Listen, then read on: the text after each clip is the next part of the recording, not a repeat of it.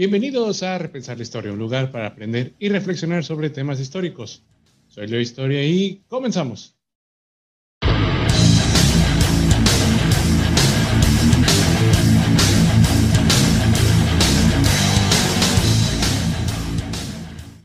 Bienvenidos mis repensadores a un episodio más de este tu podcast Repensar la Historia. Eh, como verán, bueno, hemos retomado nuestro contenido y bueno, pues, eh, sin más preámbulo, pues vamos a comenzar con un tema bastante interesante que siempre llama la atención dentro de la historia de México, que es el Segundo Imperio.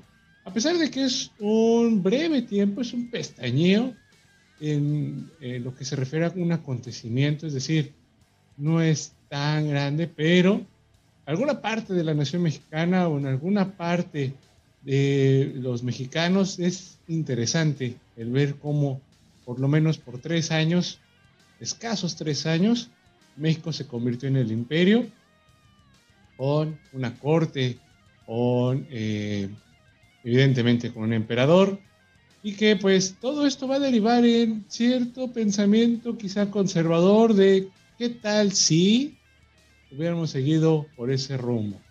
Pero bueno, vamos a platicar un poquito de eso y pues te invito a que te quedes.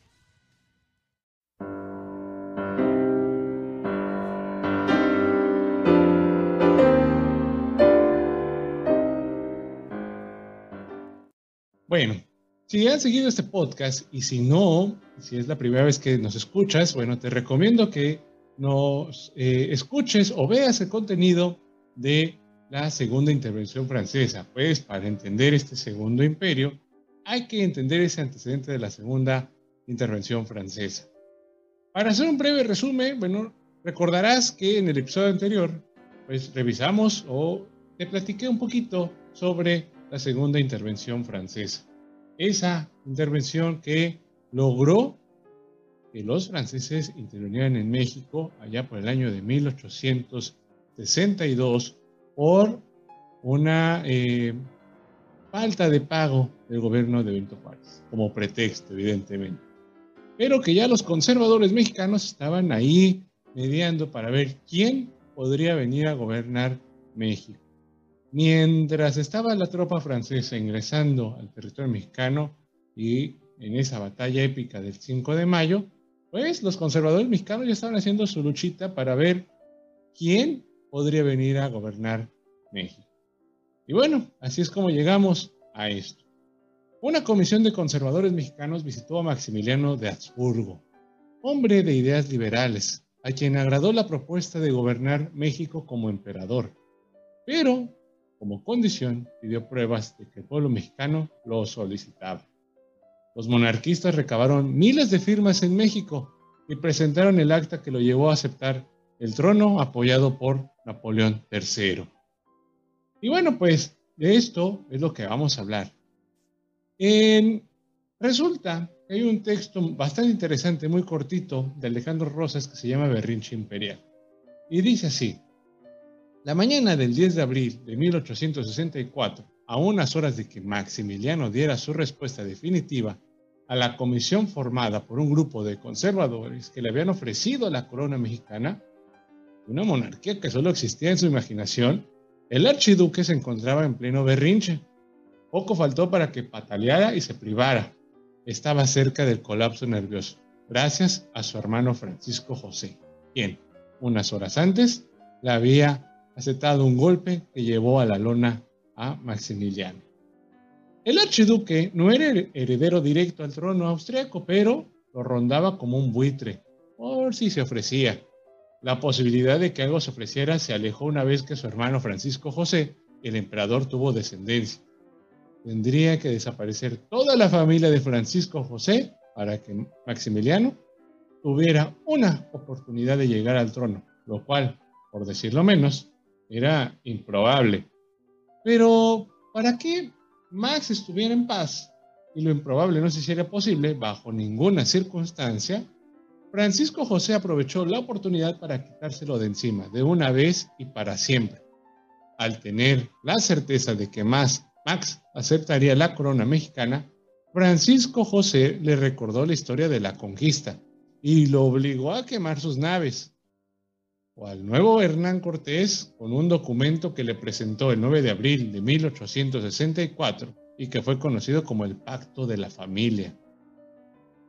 Ay, pobre don Max. Max era dado a creer que podría salirse con la suya en todo momento, que ninguna de sus decisiones implicaba un sacrificio como contraparte. Así que pensó, Acepto la corona mexicana, pero si en algún momento las circunstancias juegan a mi favor, regreso a ocupar el trono austriaco. Nunca imaginó que su hermano, el emperador, le cerraría esa puerta, y todas las demás del palacio de Austria. El artículo primero del pacto de familia fue demoledor. Decía así. Alteza Ilustrísima, el archiduque Fernando Maximiliano renuncia para su augusta persona y para descendientes a la sucesión en el imperio de Austria y en todos los reinos y países que de él dependen, de tal manera que mientras exista uno solo de los archiduques o uno de sus descendientes, ni su Alteza Ilustrísima, ni sus descendientes, ni ningún otro en su nombre podrá ser valer en ningún tiempo derecho alguno al expresar la sucesión. Como pudo, Max firmó el pacto y se despidió para siempre del trono austriaco, con la cual sus esperanzas de llegar a ser un monarca en Europa se esfumaron. Ese 10 de abril de 1864, cuando la Comisión Mexicana llegó a Miramar, el archiduque era un fantasma, asolado por fantasmas. Lo asaltaron las dudas, el miedo, la incertidumbre, pero Carlota no permitió que se quebrara. La dignidad y el orgullo antes que nada. Maximiliano aceptó oficialmente, agradecido, y se retiró a sus aposentos para continuar su berrinche. Mientras, la archiduquesa y futura emperatriz de México permaneció con los mexicanos como una cortesía. Nada de esto vieron o quisieron ver los conservadores mexicanos. Si en verdad había alguna oportunidad para establecer una monarquía en México a mediados del siglo XIX, los propios conservadores se encargaron de sepultarla, desde el momento en que, muy mantino, aceptaron la propuesta de Napoleón III. Maximiliano era de lo peorcito de la realeza europea, no porque fuera un déspota o un tirano, sino porque era un hombre falto de carácter, que se evadía con facilidad frente al infortunio, ligero hasta la frivolidad. Lo describió Emmanuel Maceras, personaje que lo conoció. Versátil hasta el capricho, incapaz de encadenamiento en las ideas como una conducta, a la vez irresoluto y obstinado, pronto a las aficiones pasajeras, sin apegarse a nada ni a nadie, enamorado sobre todo del cambio y del aparato, con grande horror a toda clase de molestias, inclinado a refugiarse en las pequeñeces para sustraerse a las obligaciones serias, comprometiendo su palabra y faltando a ella en igual inconsistencia, no teniendo en fin la experiencia y el gusto de asuntos graves y solo inclinándose ante las cosas agradables de la vida. El príncipe encargado de reconstruir a México era, bajo todos los puntos de vista, diametralmente opuesto al que hubieran estado el país y a las circunstancias. En un hombre así, los conservadores pusieron el destino de México. Y bueno, como te comenté en este pacto de familia, finalmente ahí en el, de Miramar, Maximiliano firmó los tratados que llevan ese nombre, Tratados de Miramar, en donde a resumidas cuentas, pues menciona lo siguiente. Como ves, renunciaba a cualquier trono europeo, renunciaba a sus derechos en Europa, también renunciaba a sus posesiones y rentas. Napoleón III lo sostendría mediante la ocupación de seis años. El ejército poco a poco se iría reduciendo gradualmente. Maximiliano sostendría los gastos del ejército y finalmente, pues él mismo pagaría las deudas y gastos generados por el imperio. Como ves, pues tiene todo un plan Napoleón III. Quería tener una fuerte competencia contra Estados Unidos y México pues era la opción más viable.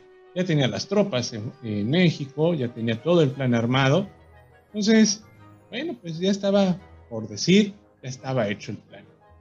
Ahora, Pensando, poniéndonos un poquito en los pies de Maximiliano, ¿cómo crees que haya sido esa despedida de Miramar, tu lugar, tu casa? Nos lo cuenta así en esta pequeña lectura. Los fantasmas aún habitaban el viejo castillo de piedra que mira hacia el Adriático. Su nombre lo define. Todas las habitaciones del castillo de Miramar se iluminan con el reflejo de las aguas que mojan el Golfo del Este. Sin embargo, cada bloque utilizado en su construcción se convirtió en un presagio funesto. enorme deuda, una severa hipoteca, el matrimonio por conveniencia y la ambición desmedida de Maximiliano y Carlota fueron los cuatro clavos que cerraron el ataúd de la joven pareja real antes de partir hacia México en 1864. Sobre las cortinas rojas que ambientan la capilla, bordados luego del ofrecimiento de la corona de los conservadores mexicanos al archiduque en 1863, surge el águila imperial coronada con los sueños rotos de Maximiliano y Carlota. Miramar quisiera olvidar la tragedia de los archiduques, como si nunca hubiera dejado Trieste. La biblioteca mantiene intacto el mismo orden que le diera la pareja imperial a los miles de volúmenes que ocupaban las paredes de la reconstrucción a mediados del siglo XIX. Una pequeña litografía del Castillo Chapultepec deja entrever lo que hubiera sido el castillo de Miravalle, a donde Maximiliano quería llevar el espíritu de su amado Miramar. Sobre el cortinaje de la capilla, que parece teñido en sangre, acompañado al águila imperial, se alcanza a divisar una máxima de que los Habsburgo hizo, ingenuamente enarbolar como bandera de su imperio, equidad en la justicia. Sin saber que en México, la República Liberal, asistida con la razón, había establecido ya desde la Guerra de Reforma la igualdad ante la ley y la separación definitiva y necesaria entre la Iglesia y el Estado. En diciembre de 1863, Maximiliano y Carlota pasaron su última Navidad en el castillo de Miramar. Quizá en la Nochebuena de aquel año la archiduquesa se retiró temprano a sus aposentos, a tocar el piano en soledad, como era su costumbre, mientras su esposo, dubitativo y soñador, marchaba a su habitación principal, copia fiel de su cabina en la fragata naval, para imaginarse gobernando un país inimaginable. Desde Miramar el destino estaba escrito. La soberbia, el águila imperial bordada sobre el cortinaje rojo, habría de doblar su cerviz ante el águila liberal en los batallones republicanos. Con estos tratados, Maximiliano y su esposa marcharon hacia México, arribando al puerto de Veracruz en 1864. Y es así como en el puerto de Veracruz fueron recibidos Carlota y Maximiliano. A su llegada a la Ciudad de México, vivas y porras los esperaban, sin embargo, la pareja imperial pronto se daría cuenta de la realidad mexicana. Maximiliano, de pensamiento liberal, tomó las siguientes medidas durante su gobierno. Por ejemplo, aplicó una política liberal moderada, desconoció la constitución del 57, pero ratificó las leyes de reforma. Elaboró un estatuto provisional del Imperio Mexicano en donde establecía una monarquía civil y un código civil. Además, elaboró la ley de tierras baldías. En el ámbito social, mejoró la situación de los indígenas, otorgándoles tierras y poniendo fin al acasillamiento. Suprimió las tiendas de raya y el pago de en especie. También, en el ámbito cultural, como bien saben, remodeló el castillo Chapultepec, construyó el Paseo del Emperador, lo que hoy conocemos como Paseo de la Reforma, la avenida más importante que hay en la Ciudad de México. Promovió la educación y la investigación científica. Clausuró la universidad que había sido restaurada por los gobiernos conservadores. Mientras tanto, mientras estas medidas iban tomando algo de idea, Juárez se vio obligado a abandonar el país y buscar apoyo en Estados Unidos. Residió en el Paso del Norte, y en Texas. Se enfrentó con gran desafío al general Jesús González Ortega, quien como presidente de la Suprema Corte de Justicia exigió a Juárez entregar el poder. Este se negó y prorrogó su gobierno, dando así un golpe de Estado que causó una división dentro de los republicanos. Así, en el país existían dos gobiernos al mismo tiempo, el liberal de Juárez y el imperialista de Maximiliano. Y bueno, León, a todo esto, si había dos gobiernos ahí en México, era mejor, el imperio o la república? Bueno, pues les diré que verlo de esa manera nos pone de nuevo en esa historia de los buenos contra los malos. Así que vamos por partes. Es necesario entender que las dos posturas querían el progreso de México. A mis estudiantes les comparto los siguientes audios para entender cada una de estas posturas. Los audios son parte de la película Juárez de 1939 y para mí pues da una carta abierta estos diálogos pues para presentar ambas posturas y que pues mis estudiantes y tú, gran repensador, pues te generes una opinión y enseguida te doy la mía. Convengo con Benito Juárez que en teoría es el sistema ideal. Pero en la práctica, un gobierno del pueblo puede ser el gobierno de la chusma.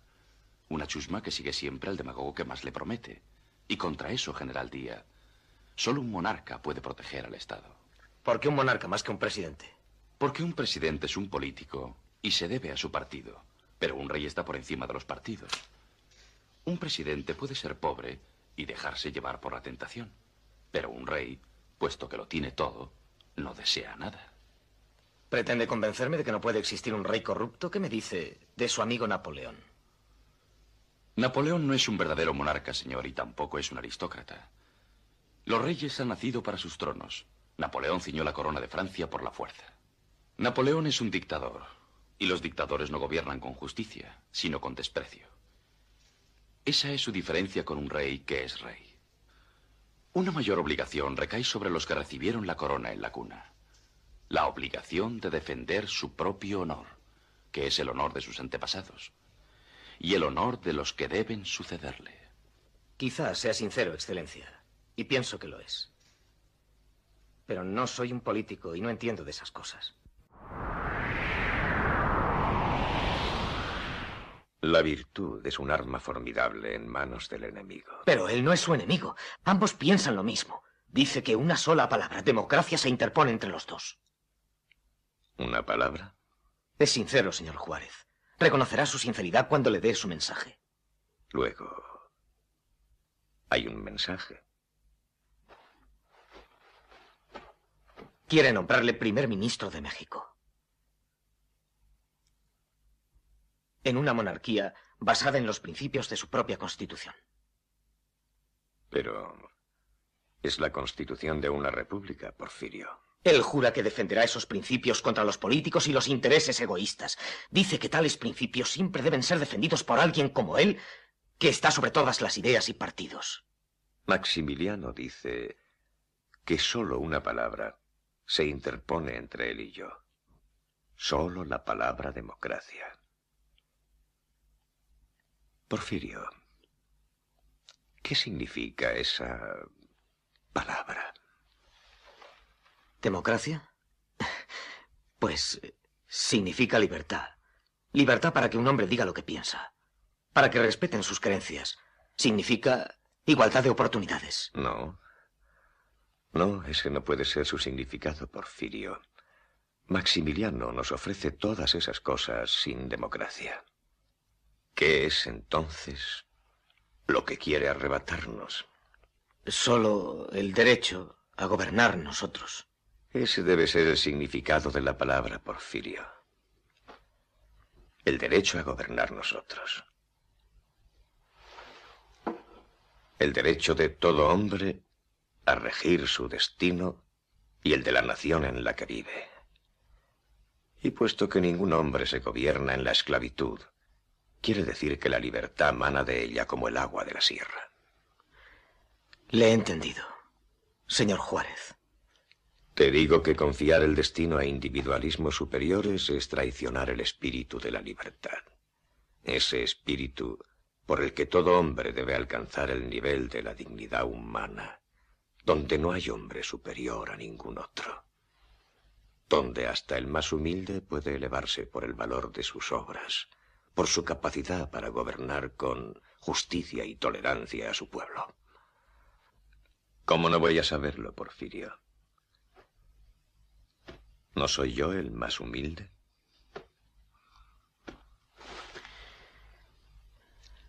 He sido un tonto, señor Juárez. Solo una palabra. Democracia puede interponerse entre Maximiliano de Habsburgo y yo pero es una barrera insalvable. Ambos representamos principios irreconciliables, y uno de los dos ha de acabar pereciendo. Em, mira, Porfirio, cuando un rey se equivoca, él cambia al pueblo. Cuando un presidente se equivoca, el pueblo le cambia a él.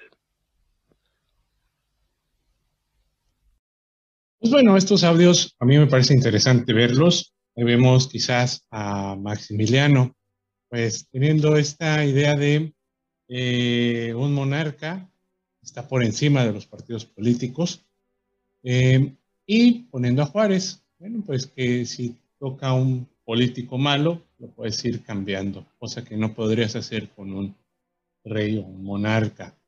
Eh, las dos razones son válidas, muy, muy válidas. Tengamos en cuenta, o, lo que quiero repensar contigo en esta parte, es que eh, los dos, las dos posturas querían el bien de México. Quizás donde se equivocaron fue en bando, el ver eh, liberales contra conservadores. Pero estoy casi seguro que los dos querían el bien de México nos han enseñado, nos han repetido hasta el cansancio que existen buenos y malos en la historia. Y creo que eso está muy alejado de, cualquier verdad. No creo que vamos, no creo que exista tal cual como la maldad o los personajes malvados. Creo que existen personajes que son ignorantes o bien que son demasiado inteligentes para tomar alguna decisión pero malvados quizás no. Eh, eh, pero bueno, a lo que voy es, hay que juzgar a estos dos personajes por las acciones que hicieron. Quizás los dos estaban completamente seguros que podrían salvar a México, pero, híjole, México yo creo que en aquel momento no estaba seguro de lo que quería.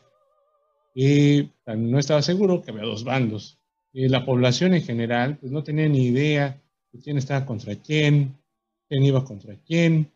El punto es que en Latinoamérica somos bastante viscerales o emocionales. Entonces, cuando nos empezaron a tocar la idea de decir, bueno, hay que defender a la patria, porque los extranjeros bien, ahí salió el fervor nacionalista y pues todos se unieron con Juárez. Y Juárez nos contó, nos contó la idea, todo este grupo liberal, pues que ya ellos eran los buenos, ¿no? Pero Creo que hay que quedarnos con eso. Las dos partes irían el bien de México. Pero bueno, sigamos con nuestra eh, relación, nuestra narración, mejor dicho.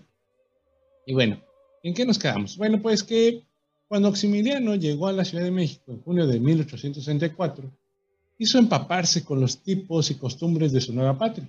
Se enamoró del Castillo Chapultepec, eh, del Jardín de Borda en Cuernavaca, no tardaría en mandar trazar el paseo de, la Reforma, o el, llamado Paseo del Emperador, pero sobre todo se entusiasmó con la fiesta charra.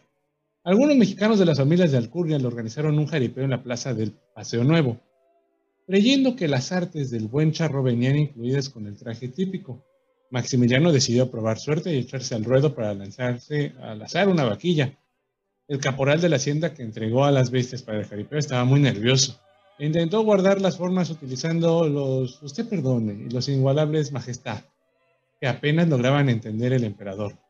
Como Dios le dio a entender, le explicó el procedimiento, y Maximiliano se dispuso a realizar algunas suertes charras. La plaza abarrotada aplaudía emocionada cuando salió la vaquilla, y como el burro que tocó la flauta, el emperador logró lazarla. Pero una vez realizado lo más difícil, se quedó sin saber qué hacer. Asombrada, la concurrencia cayó Solo alcanzó a escucharse un tremendo grito que provenía del ronco pecho del caporal. ¡Amárrela, gringo, tarugo, que se le suelta la res! Fue el debut y despedida de Maximiliano como charro. También otra parte interesante de estas anécdotas del imperio, pues, bueno, había una corte mexicana. Estos conservadores mexicanos que existían pues, estaban eh, nostálgicos por tener aquel pasado virreinal donde había eh, una corte de estos seres notables, eh, invaluables, que estaban cercanos al rey. Y bueno, ¿qué pasó con esta corte? Si los informes sobre la resistencia de las guerrillas republicanas y los reveses del ejército expedicionario francés producían severas caquecas, el trato cotidiano con el pueblo tenía el mismo efecto. Los mexicanos no estaban acostumbrados a los usos y costumbres de las monarquías europeas, ni siquiera los conservadores, y su comportamiento frente al emperador no era precisamente el que otorgaban en la corte austriaca. Más amante de la forma del fondo, Maximiliano tenía la esperanza de elevar eh, al, al otrora el virreinato de la Nueva España a la altura de un imperio digno de una estirpe como lo había hecho en el siglo XVI Carlos V, el Gran Habsburgo. Pero cuando desembarcó en Veracruz en mayo de 1864, se enfrentó a una cruda realidad. Más había tardado en pisar la tierra mexicana que sus sueños esfumarse. Para comer, escribió el conde Kebuchel, miembro del cuerpo austriaco de voluntarios, a menudo se sienta al lado del emperador del ministro Ramírez. Este hombre escupe constantemente por todas partes, de modo que el emperador con frecuencia tiene que limpiarse el cuello salpicado. Bácala. Si con los miembros de su gobierno padecía la falta de buenas maneras, nada podía esperar cuando lo visitaban los pueblos indígenas y compartía alimentos con los principales de cada población. A pesar de su reconocida inclinación por el bienestar de los indios, el emperador no dejaba de sorprenderse viéndolos comer, metiendo los diez dedos en el recipiente y el tacto y dejando caer los huesos al piso. Y sin embargo, la lealtad estaba por encima de la educación. Los austriacos confiaban más en los generales indios como Tomás Mejía. Sí, el indio vale 100 veces más que el mestizo, escribía Hemmler, que se cree blanco y extraordinariamente superior. En cada nuevo viaje, Maximiliano se encontraba con alguna sorpresa. Un mexicano se aproximó al emperador de en Tlaxcala con una carta petitoria, con el sombrero en la cabeza. Escribió el conde. El emperador, que siempre viste de civil, se quitó el suyo y lo interrogó respecto a lo que quería. Entonces el mexicano tomó la mano del emperador y le dijo, cúbrase, por favor. Por mí, no se moleste. Bueno, pero entonces este trato con la corte imperial, de quienes se acercaban, del trato con la gente, pues ¿quién formó a la corte imperial mexicana? Bueno, pues acá te lo cuento.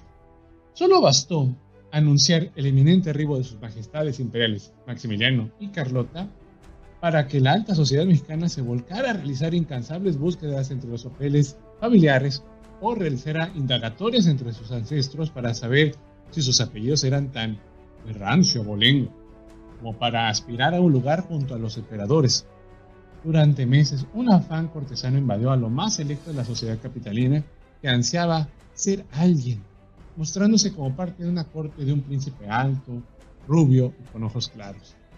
Las damas de sociedad no veían la hora de ser las damas de compañía de doña Carlota, y los maridos ambiciosos, tan serviles como la clase política mexicana, deseaban, cuando menos, tocar la mano de Maximiliano. Así, entre bombo y platillo comenzó la gran prueba de fuego para los mexicanos. ¿Serían capaces de comportarse como en las mejores cortes del mundo? En un ambiente social que lejos estaba de los protocolos monárquicos, la conformación de la corte imperial no fue tarea fácil. Las intrigas, los chismes, las descalificaciones se dieron entre los mexicanos que buscaban respirar de los mismos aires que sus majestades imperiales. En su trayecto a México, durante los largos días que pasaron a bordo de la fragata Novara, cruzando el Atlántico, Maximiliano se dio a la tarea de redactar un ceremonial de la corte, que contenía el protocolo para todas las ceremonias y actos en los cuales estarían presentes los emperadores. Era un escrito detallado que chocó con la realidad de una sociedad que no sabía comportarse dentro del ámbito monárquico.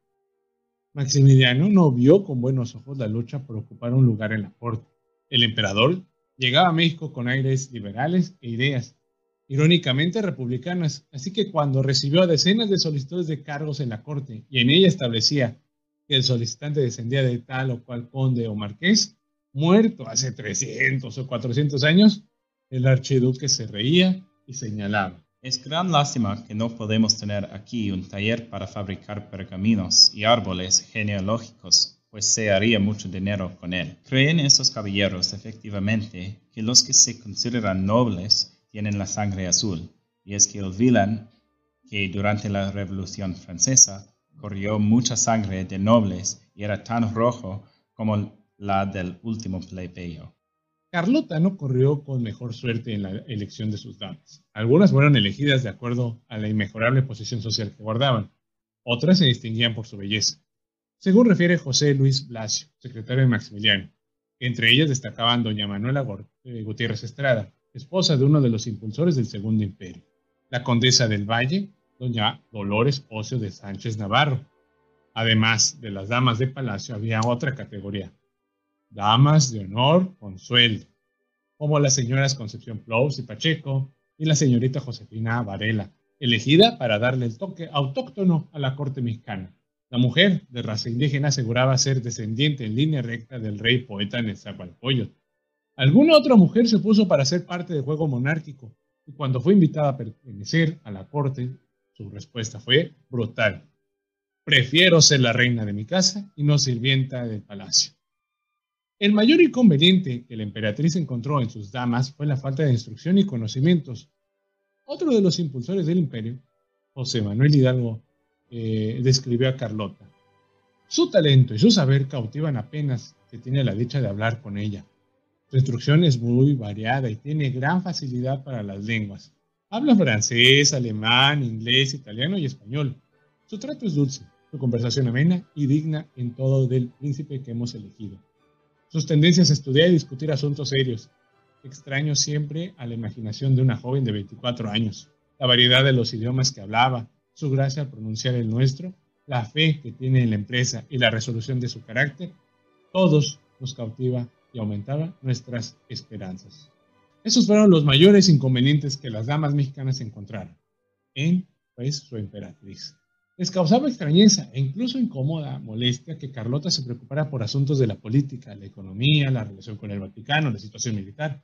Cosas de hombres finalmente.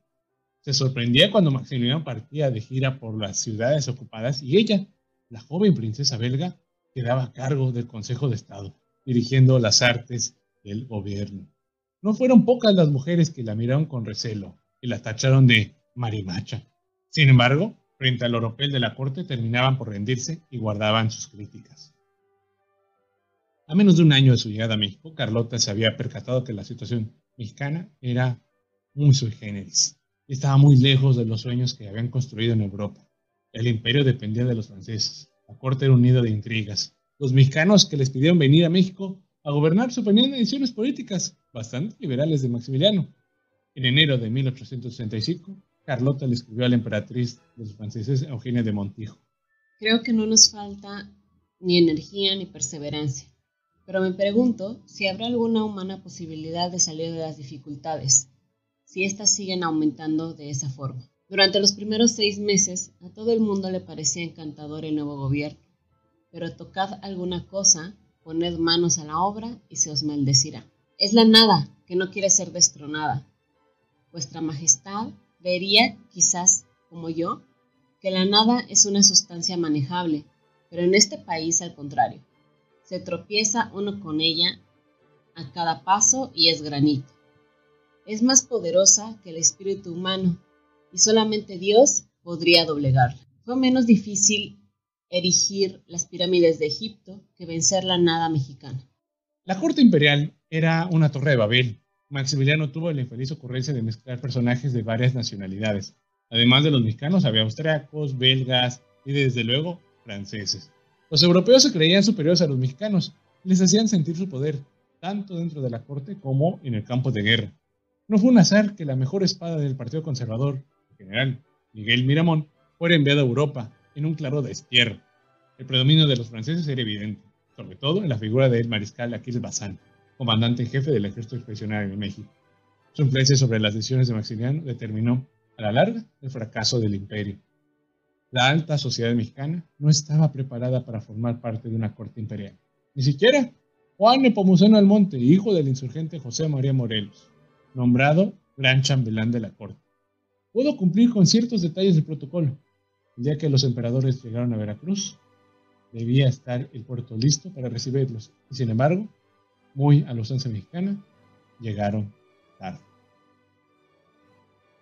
Entre todo esto, los engaños, las falsas o las malas noticias o medias noticias fueron poco a poco mermando al gobierno de Maximiliano. Por ejemplo, esto que pasó a la mitad de su mandato. En uno de sus desvaríos, el emperador estampó su rúbrica sobre el terrible documento. Mexicanos, la causa que con tanto valor y constancia sostuvo don Benito Juárez ha sucumbido no solo a la voluntad nacional, sino ante la misma ley que este caudillo invocaba en apoyo de sus títulos. Hoy, hasta la bandera en que degeneró dicha causa ha quedado abandonada por la salida de su jefe del territorio patrio. Siempre desinformado y manipulado por Aquiles Bazán, jefe, general en jefe del ejército francés en México, Maximiliano decidió aprovechar el rumor de que Juárez había salido del país y se encontraba en Estados Unidos para expedir la ley del 3 de octubre del 65, que sin miramientos condenaba a muerte a todos los defensores de la República. A los ojos del emperador, los republicanos sin Juárez no eran más que forajidos. La nueva ley del archiduque no solo significaba la muerte para los que continuaban con empuñando las armas contra el imperio, sino también para aquellos que apoyaran a los republicanos con estrechos de guerra información, alimentos, caballos o cualquier otro tipo de ayuda. Desde la limitada visión del emperador, los hombres honrados se habían agrupado ya bajo la bandera del imperio, aceptando los principios justos y liberales que el propio Maximiliano representaba. Pero existía un grupo de jefes descarriados por pasiones que no son patrióticas y que, desde luego, no estaban a la altura de principios políticos. De golpe y porrazo, el archiduque dividió a la nación en buenos y malos. Los primeros eran los hombres honrados de la nación, aquellos que habían conspirado o apoyado para establecer un imperio en México. Los segundos eran los soldados del ejército republicano, que defendían su patria, pero que desde la lógica imperial no eran más que gavillas de criminales y bandoleros que encendían pueblos, roban y asesinan ciudadanos pacíficos, míseros ancianos y mujeres indefensas. La ley del 3 de octubre hizo correr la sangre inútilmente. Ninguna ley podía detener la resistencia contra la imposición. Ningún decreto era suficiente para sostener a las guerrillas republicanas que luchaban por la segunda independencia. Por si fuera poco, Juárez no había abandonado el país, se encontraba en el Paso del Norte y continuaba encabezando la resistencia contra el ejército invasor. A lo largo y ancho del territorio, los focos de resistencia se multiplicaban haciendo imposible la consolidación del imperio. La ley de Maximiliano recrudeció la violencia y causó gran indignación entre la sociedad. Pocos días después de su entrada en vigor, a los generales republicanos José María Arteaga y Carlos Salazar, junto con otros oficiales, cayeron en manos de las fuerzas imperiales y fueron pasados por las armas el 21 de octubre del 65. Comenzaba el momento más crítico de la resistencia contra el imperio. Y bueno, con todo esto, hemos platicado que ¿de dónde estaba Juárez? Estaba en el Paso del Norte, pero escapando de las tropas francesas. ¿O por qué se tuvo pocas noticias de él? Bueno, pues ahí, en el recóndito norte, pues celebró un grito de independencia, que pues obviamente pues lo tuvo ahí en el desierto. Las pocas noticias recibidas por el gobierno republicano en septiembre del 64 eran desoladoras. Después de la fría recepción del pueblo veracruzano brindado a sus majestades imperiales, Puebla y México se entregaron a Maximiliano y Carlota. La esperanza de la nación descansaba en los restos del ejército mexicano que, invadido por el desánimo, resistía en la forma de guerrillas. Se peleaba la Segunda Guerra de la Independencia. El Día de la Patria de 1864, el carruaje negro hizo alto en la inhóspita región de Durango, cerca de los límites con Chihuahua, llamada la Noria Pedriceña. Sus ocupantes, Juárez, Prieto, Iglesias y Lerdo de Tejada, encontraron un lugar donde pasar la noche. Empezaba a soplar un viento frío sobre aquel desértico paisaje. Se encendieron fogatas y se habló poco. Fue la propia adversidad la que propició una de las celebraciones patrióticas más emotivas del siglo XIX. Los aniversarios comunes de las fiestas de independencia, escribió José María Iglesias, tienen necesariamente algo de rutina. A semejanza de lo que ocurrió en el humilde pueblo de Dolores la noche del 15 de septiembre de 1810, el 16 de septiembre último, el 64, vio congregados unos cuantos patriotas celebrando una fiesta de familia enternecidos con el recuerdo de la heroica abnegación del padre de la independencia mexicana, y haciendo en lo íntimo de su conciencia el solemne juramento de no cejar en la presente lucha nacional, continuándola hasta no vencer o sucumbir. La noche había caído, y solo escuchaban el crujir de la madera que se consumía entre las llamas de las fogatas. Reconocido por sus dotes oratorios y su excelente pluma, alguien sugirió a Guillermo Prieto elevar una oración para evocar la gloriosa jornada de 1810. La patria es sentirnos dueños de nuestro cielo y nuestros campos, de nuestras montañas y nuestros lagos. Es nuestra asimilación con el aire y con los luceros, ya nuestros. Es que la tierra nos duele como carne y que el sol nos alumbra como si trajera en sus rayos nuestros nombres y el de nuestros padres. Decir patria es decir amor y sentir el beso de nuestros hijos. Y esa madre sufre y nos llama para que la liberemos de la infamia y de los ultrajes de extranjeros y traidores. A pesar de que Maximiliano dio el grito en el pueblo de Dolores, una de la independencia, los fantasmas de Hidalgo, con su estandarte de la Virgen de Guadalupe, de Morelos con los sentimientos de la nación, y de Turbide con la bandera trigarante acompañaron a la República en el desierto, y sus hombres se dispusieron a luchar hasta alcanzar nuevamente la independencia de México.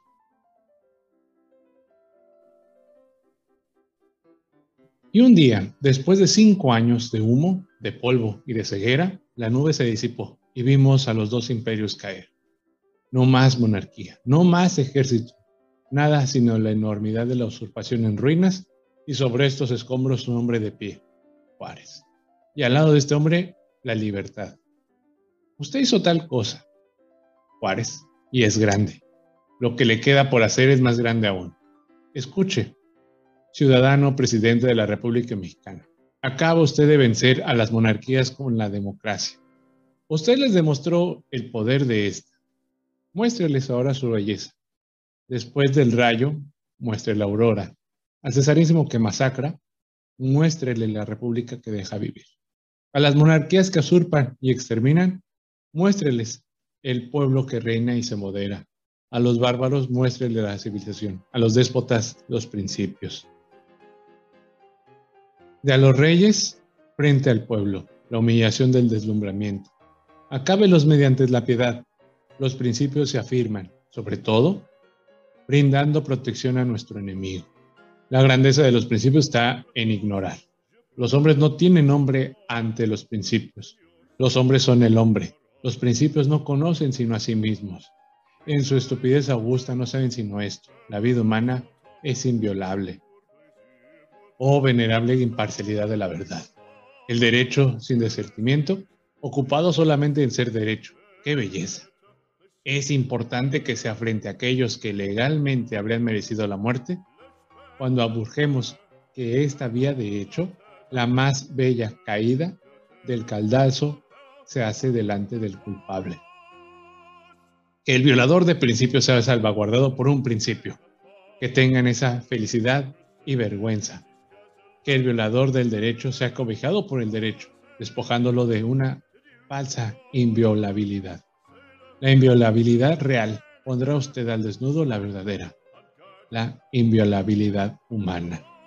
Que quede estupefacto al ver que el del lado por el cual él es sangrado es el mismo por el cual no es emperador. Este príncipe, que no se sabía hombre, aprenda que hay en él una miseria, el príncipe, y una majestad el hombre.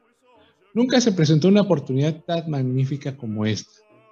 ¿Se atreverán a matar a Veroswowski en presencia de Maximiliano sano y salvo? Uno quiso matar a un rey, el otro a una nación. Juárez, haga dar a la civilización este paso inmenso. Juárez, abolid sobre toda la tierra la pena de muerte. Que el mundo vea cosa prodigiosa. La República tiene en su poder a su asesino, un emperador. En el momento de arrollarlo se da cuenta de que es un hombre. Lo suelta y le dice, eres del pueblo como los demás, vete. Esa será, Juárez, su segunda victoria. La primera, vencer a la usurpación, es soberbia. La segunda, perdonar al usurpador, será sublime. Sí, a esos reyes cuyas prisiones están repletas, cuyos caldazos están oxidados de asesinatos. A esos, a esos reyes de casa, de exilios, de presidios y de Siberia, a los que tienen en Polonia, en Irlanda, en La Habana, Creta, a esos príncipes obedecidos por los jueces, a esos jueces obedecidos por los verdugos, a esos verdugos obedecidos por la muerte, a esos emperadores que tan fácilmente mandan cortar una cabeza. Muéstreles cómo se salva la cabeza de un emperador. Por encima de todos los códigos monárquicos, de todas las, de todas las que las gotas de sangre hay, habrá la ley que da la luz y en medio de la página más santa del libro supremo.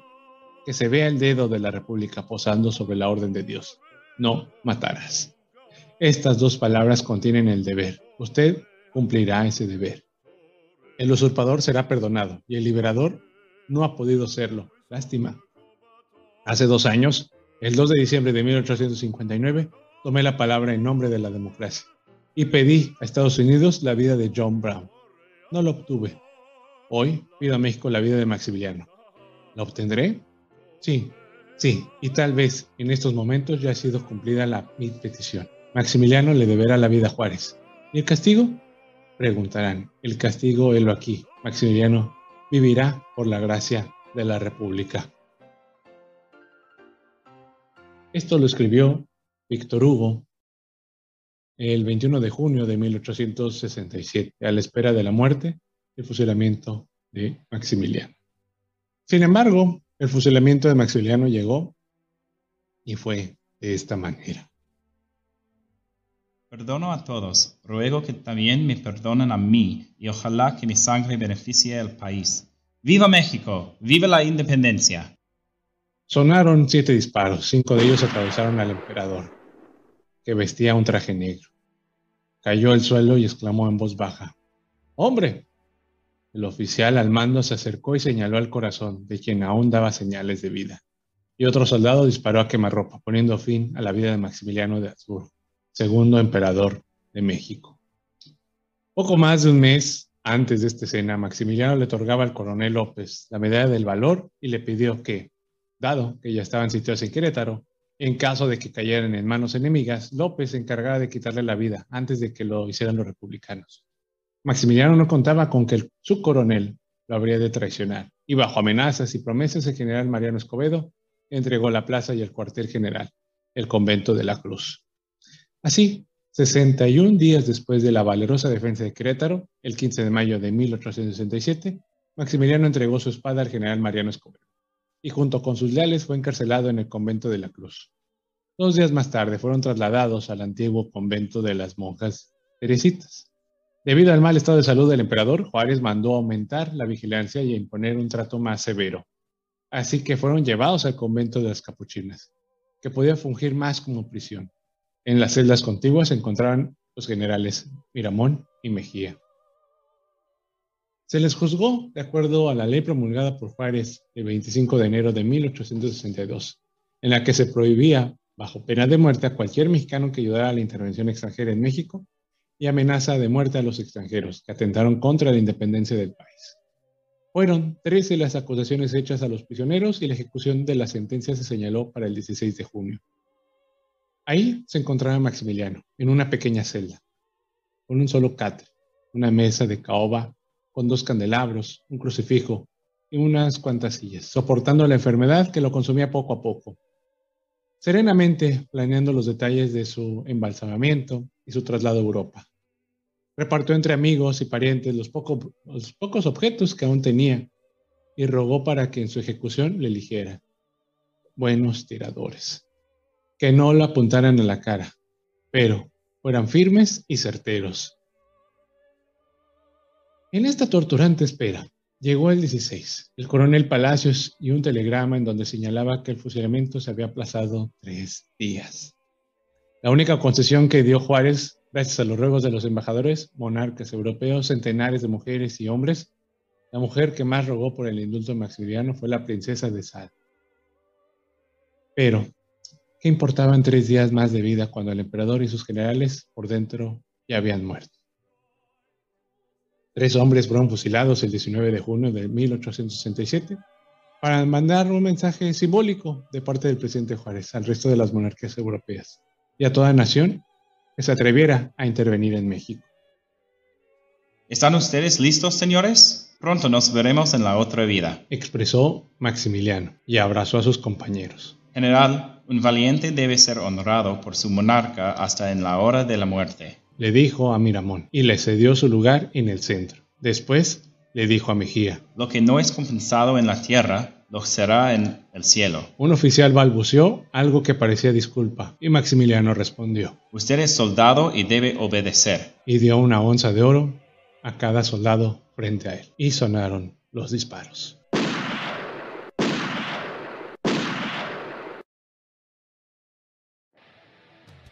Fraseroterapia, un receso para la conciencia, pensamientos del pasado aplicados al presente. En esta ocasión tenemos a José Lewis. Nunca eres demasiado viejo para establecer otro objetivo o para soñar un nuevo sueño. Bueno, pues eh, esta ocasión en la fraseroterapia me gustó esta frase para mencionarles que hay que atreverse a seguir aprendiendo o soñando. Que aunque a lo mejor estemos, pensemos que estemos demasiado viejos para algunas cosas o que quizás vamos, nos va a costar el doble trabajo, creo que nunca es tarde para aprender. Y si no estamos ahí moviendo nuestra mente o haciendo funcionar nuestro músculo, que es el gran cerebro, nos podemos atrofiar un poquito.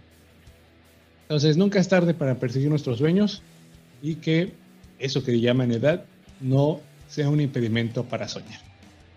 Espero que esta reflexión te llegue a aligerar la carga que traigas este día. Y bueno, mis repensadores, así es como llegamos al final de este episodio. Espero que te haya gustado. Eh, me falta un poquito ahí cerrar el Imperio de Maximiliano. Vamos a tener quizás un episodio especial de Navidad y también pues mencionarles pues lo que le pasó al cadáver de Maximiliano. Hay algo interesante que, que habría que contar para que no quede ahí en el tintero. Pero bueno, déjame tus comentarios, qué te gustó del programa, qué te pareció importante, qué cosas no sabías. Eh, ahí, pues muchas gracias a quienes me prestaron su voz para interpretar a Carlota de Maximiliano, Guadalupe Seferino, mi, mi gran manager y gran pareja y esposa. Y también, pues, eh, a mi amigo John, que me ayudó ahí a, eh, a entablar la conversación con Maximiliano. A ellos muchas gracias y espero les haya gustado. Y bueno, pues sin más, espero que haya gustado este episodio y nos vemos en la próxima. Recuerda seguirnos en nuestras redes sociales de Repensar la Historia. Estamos en Facebook, Instagram, eh, también en TikTok. Entonces, no se te olvide ahí darnos un like o bien seguirnos para que estés al pendiente de nuestro contenido. Eh, y sin más, bueno, pues me despido con, pues ya sabes, siempre se puede aprender algo del pasado. Soy Lo Historia y nos vemos en la próxima.